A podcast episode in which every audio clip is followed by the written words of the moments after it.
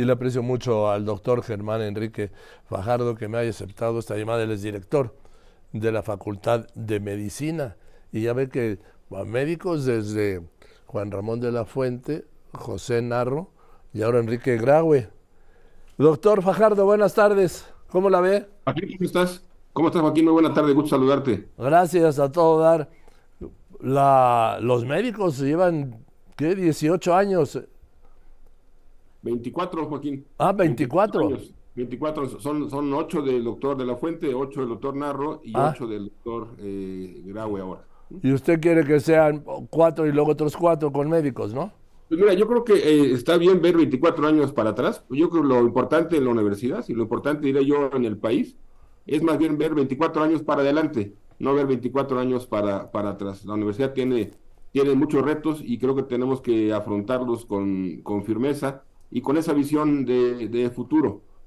Una visión de futuro que es ya en el campo de la ciencia ficción, doctor, porque no sabemos, no sabemos bien a bien cuáles serán, por ejemplo, de ser usted rector y de ser electo, dentro de ocho años, cuáles serán las carreras y cuál será la realidad y las necesidades de profesionistas universitarios, no solo en el, eh, México, en el mundo.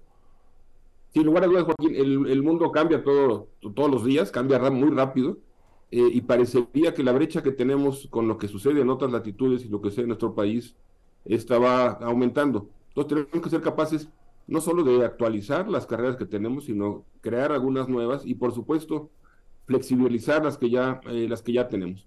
Pensemos que la actualización de planes y programas de estudio, pues tiene que ser algo eh, que suceda de manera, de manera eh, eh, inmediata, justamente para estar a la altura de los nuevos tiempos.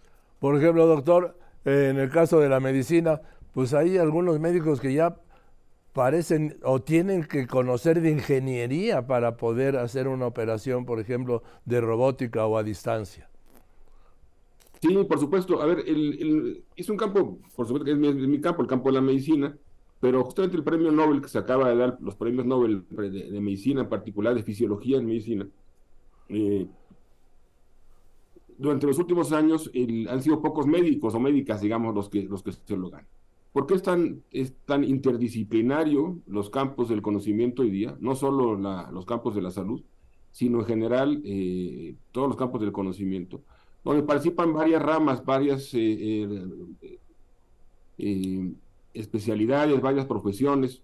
Y es justamente solo, solo así, con el, concurso de todos, con esta relación, con el interprofesionalismo, con la transdisciplina, que podemos, que podemos avanzar. Si, si nosotros pensamos que una sola rama de- del conocimiento nos puede ayudar a solucionar algún problema, pues estamos, estamos equivocados. Y lo que tú dices de la cirugía robótica, pues es uno de los, de los ejemplos. ¿no? Tiene uno que tener no solo los conocimientos científicos, eh, sino también los conocimientos técnicos y sus habilidades manuales para poder realizarlo. Eh, también, doctor, en el caso de, de la universidad, pues yo veo una universidad a futuro que no se va a parecer en, en muchas cosas, o diría que se parecería, que se parecerá en pocas cosas a la universidad de hace 24 años. No, la universidad embargo, es una universidad que tiene que modernizarse, tiene que cambiar de manera importante la manera como, como enseñamos, la manera como investigamos.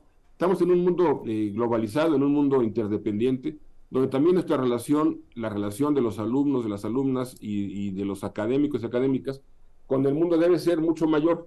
Eh, hoy día la movilidad, por ejemplo, entre otras cosas, las redes eh, de investigación, pues es, es lo, cotidiano, digamos. No, no podemos ver eh, la universidad hacia el interior exclusivamente, sino al contrario, tenemos que tener una mayor relación, no solo con otras universidades, sino también eh, con, con el mundo empresarial y por supuesto con los gobiernos.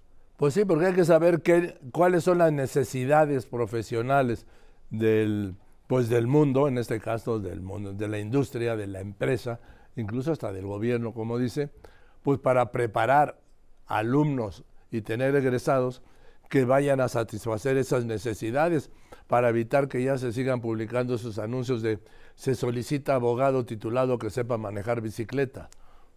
Exacto, el, es muy importante esto que dices, las necesidades del otro lado, pero las necesidades de los alumnos. Los alumnos vienen aquí eh, con la confianza que nos tiene, la confianza que tiene la, la sociedad, las familias el prestigio que tiene la universidad.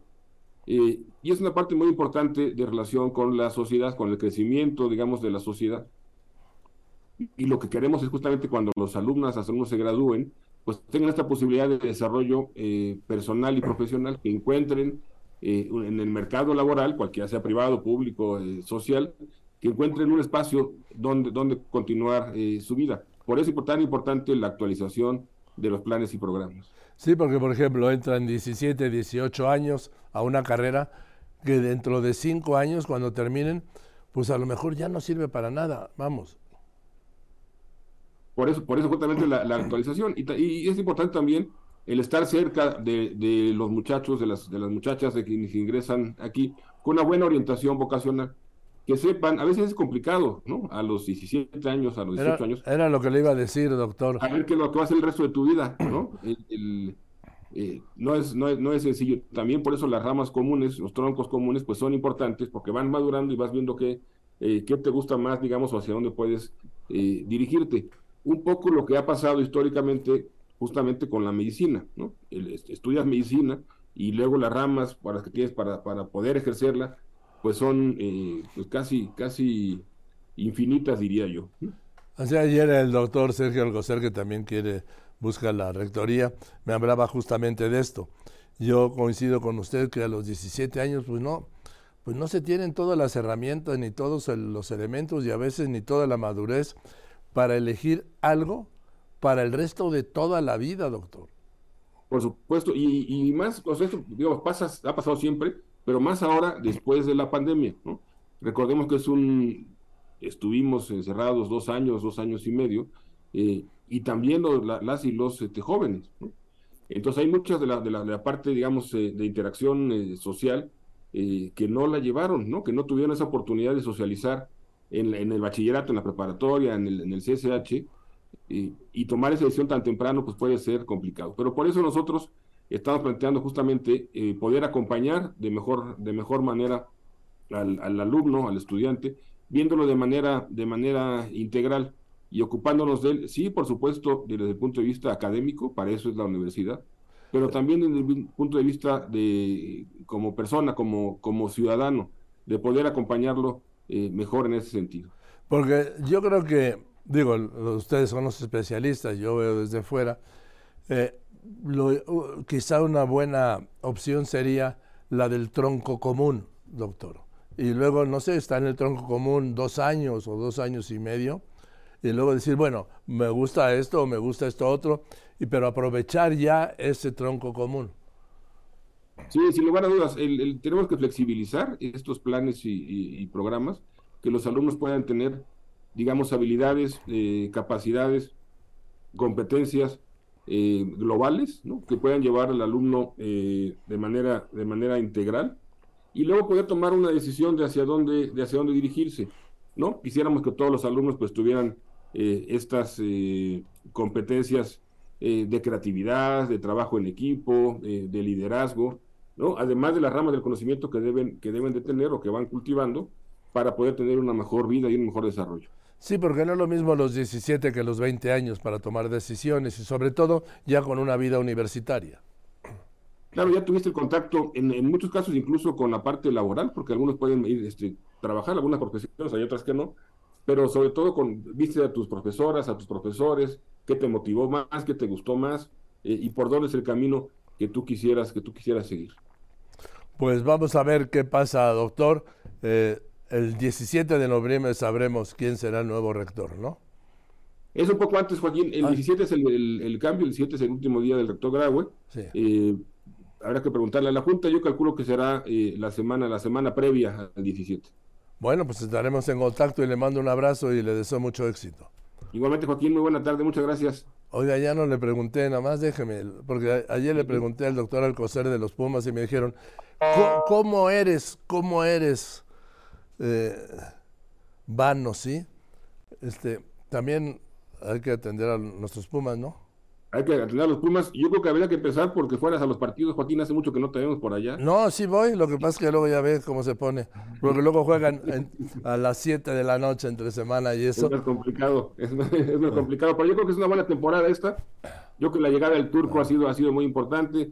el chino está en un, en un momento este, muy bueno. Creo que puede ser una, una temporada donde los Pumas den, den la campanada. Que así sea. Gracias, doctor. Le mando un abrazo. Joaquín, que esté muy bien. Buena tarde. Gracias, muchas gracias. Sí, es el doctor Germán Enrique Fajardo, quien es uno de los 10 aspirantes a la rectoría de la UNAM